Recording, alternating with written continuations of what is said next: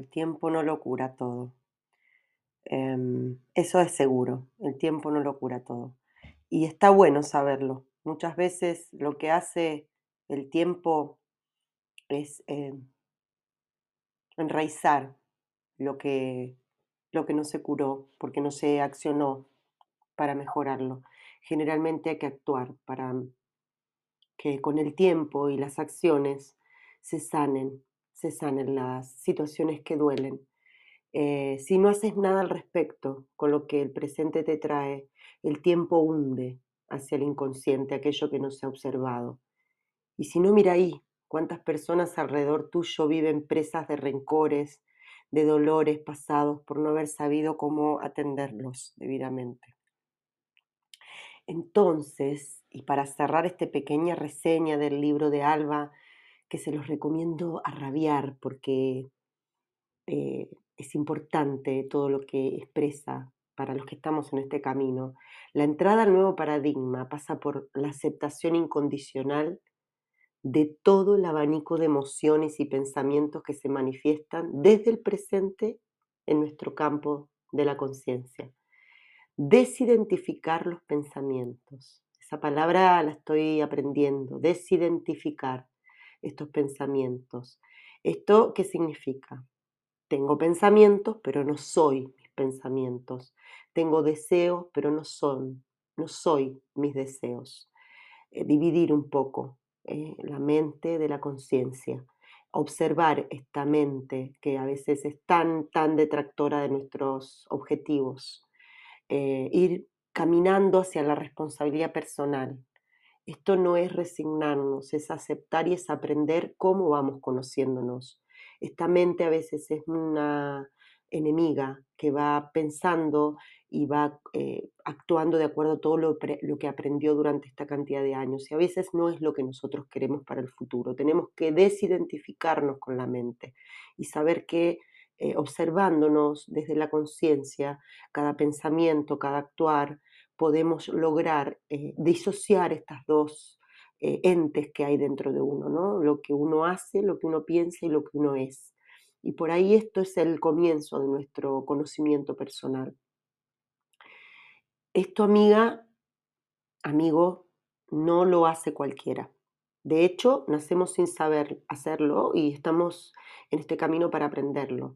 Esto va de vos, va de que vos quieras hacerlo, de que puedas ser el protagonista de esto y decidas hasta dónde querés llegar para conocerte a, ti mismo, para conocer todo eso, este pensamiento negativo que tenés y que no soportás más. ¿Cuántas personas he escuchado en este camino que estoy recorriendo hace un tiempo atrás? Ay, no me aguanto más, no me aguanto ni yo. Ese no me aguanto ni yo es ese, somos dos. ¿Quién, quién está observando ese otro yo? Que emerja lo nuevo no será de un día para el otro, que surja esto nuevo, se hace con muchos mecanismos que se aprenden también.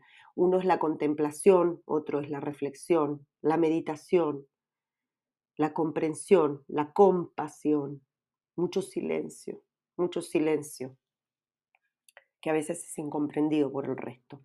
El mensaje es este. Por más hondo que llegues en tu crisis, atención, no estás condenado, no estás condenado, hay soluciones.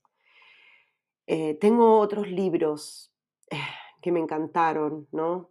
Pero yo creo que lo voy a dejar por aquí para que no sea tanta la información, los voy a dejar para el próximo momento. Lo que sí voy a cerraros con algo muy lindo que escuché. Em, hasta aquí quiero que llegue este capítulo de hoy, cerrando ya un ciclo que tendrá un nuevo rumbo, ¿no? Este ciclo de aquí puedes hablar va a tener un nuevo camino a partir de, las próximas semanas. Encaminaré a compartir lo aprendido tanto en mis entrenamientos físicos que revitalizan mi cuerpo, mi alma, en mis lecturas, en mi capacitación dentro de distintas áreas del coaching y de tantos otros temas que estoy tratando de estudiar, de interesarme, de, aprender, de preguntar, de, de, meterme. Y tengo el tiempo por ahí que dedico a esto y por ahí vos no tenés tanto tiempo y te ayudo, te tiro, te tiro estos momentos mientras vos haces tus cosas, te voy tirando datos que te pueden ayudar.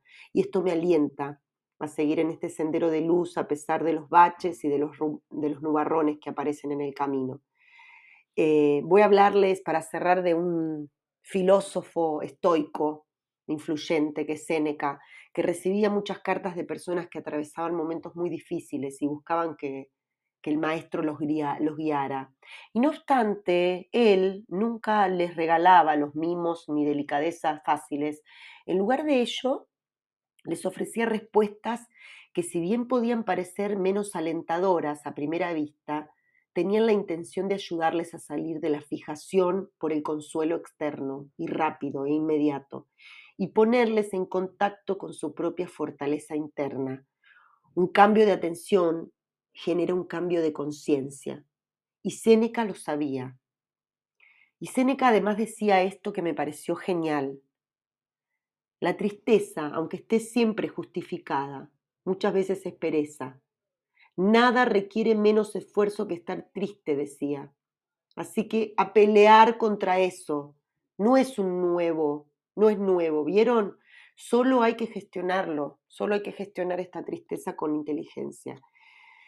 Por último, la voz del pánico vive dentro de todos, no somos eh, una excepción, no hay excepciones, no somos un caso aislado, no somos un bichos raros.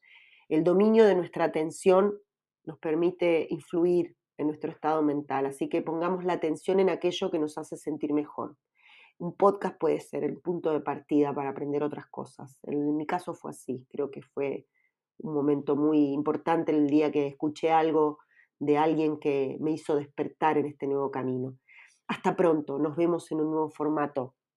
Gracias por escucharme y si esto te gustó, compártelo con alguien que le pueda servir. Póngame eh, estrellitas que me encantan. Las estrellas son luces para los que estamos en este camino y que siga la vida. No importa que te equivoques, siempre hay tiempo de perdonarse y volver a empezar. Muchas gracias por estar ahí. Fue muy importante este episodio para mí. Ojalá que para vos también.